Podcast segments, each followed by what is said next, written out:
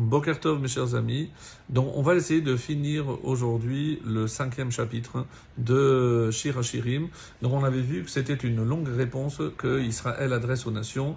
Euh, et pour euh, terminer donc en beauté ce, ce chapitre, on va voir qu'il y a beaucoup d'allusions, beaucoup de métaphores, des métaphores euh, généralement liées à l'odeur, et évidemment ça nous renvoie directement au Matan Torah, au Sinaï, où le Midrash nous dit que Dieu a fait un miracle et qu'à chaque parole il y avait des fleurs qui jaillissaient pour, on va dire, aussi associer l'odorat à ce moment unique et exceptionnel.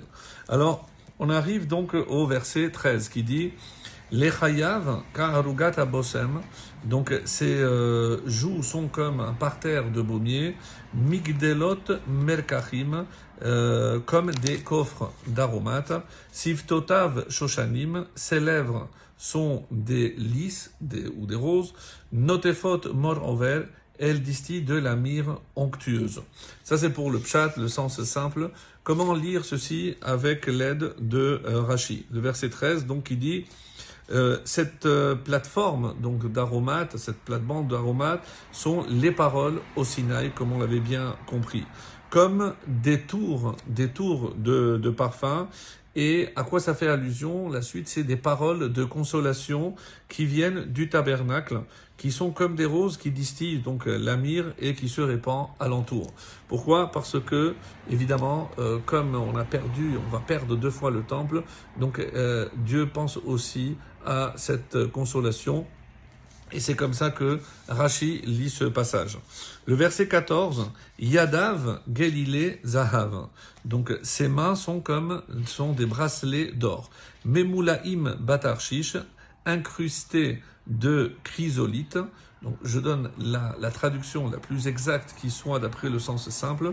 Merav Aeshetchen, son ventre est de l'ivoire poli, mais on l'effet sapirim, recouvert de saphirim, de saphir. Alors, comment Rachi comprend donc ce passage? Ici, on parle, bien sûr, euh, les mains, c'est les tables, les tables de la loi qu'on a reçues au Sinaï, qui sont l'œuvre de ses mains, plus désirables que tous les rouleaux d'orphins qui puissent exister, puisque ce sont les paroles qui émanent du Créateur lui-même. Sont remplis donc de commandements aussi précieux que des joyaux, et l'intérieur de la Torah étincelle comme de l'ivoire, c'est pour ça Me'av, c'est le ventre, mais c'est la partie intérieure, les intestins. Donc l'intériorité de la Torah est, euh, comme s'il était orné d'une euh, infinité de pierres précieuses. C'est-à-dire que plus je vais creuser, plus je vais voir la Torah dans les profondeurs, plus je vais apercevoir de la beauté et de la euh, vraiment le, côté précieux qui se trouve à l'intérieur donc de de la Torah. Verset 15. Shokav Amoudé Shesh.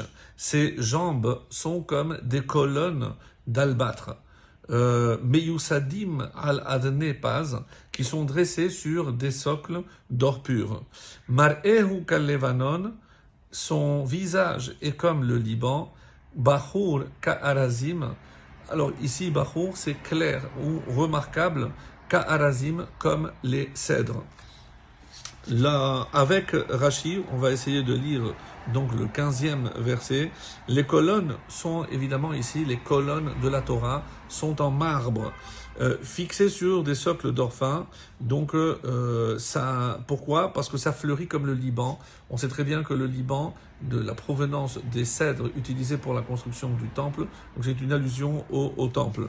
Et elle est robuste comme des cèdres, donc pour nous dire que euh, normalement le temple était fait pour durer, pour exister. Et c'est là où, évidemment, on était en relation directe avec Dieu, et c'est là où on a gardé ce qu'on avait reçu une deuxième fois au Sinaï, c'est-à-dire les deuxièmes tables, qui sont gardées euh, à l'intérieur du temple, en tout cas le premier, puisqu'on n'a pas récupéré pour le, le, deuxième. Et on arrive au dernier verset du cinquième chapitre, Chiko mamtakim vechulo mahamadim.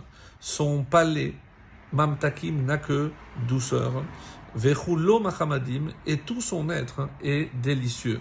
Zedodi vezerei, tel est mon bien-aimé, tel est mon compagnon, Benot Yerushalayim, filles de Jérusalem. On avait dit que filles de Jérusalem, c'était les nations qui monteront à la fin des temps aussi à Jérusalem. Donc c'est la fin de la réponse d'Israël aux nations. Et comment on va dire, les paroles de son palais sont douces. On sait très bien que toutes les paroles de Torah sont comparées au miel et tout, tout ce que Dieu nous transmet est délice. C'est là mon bien-aimé, c'est là mon ami. Ô vous les nations qui êtes destinées à monter euh, en, à Jérusalem lorsque enfin Dieu se révélera avec son troisième Beth avec le troisième temple. Excellente journée à tous.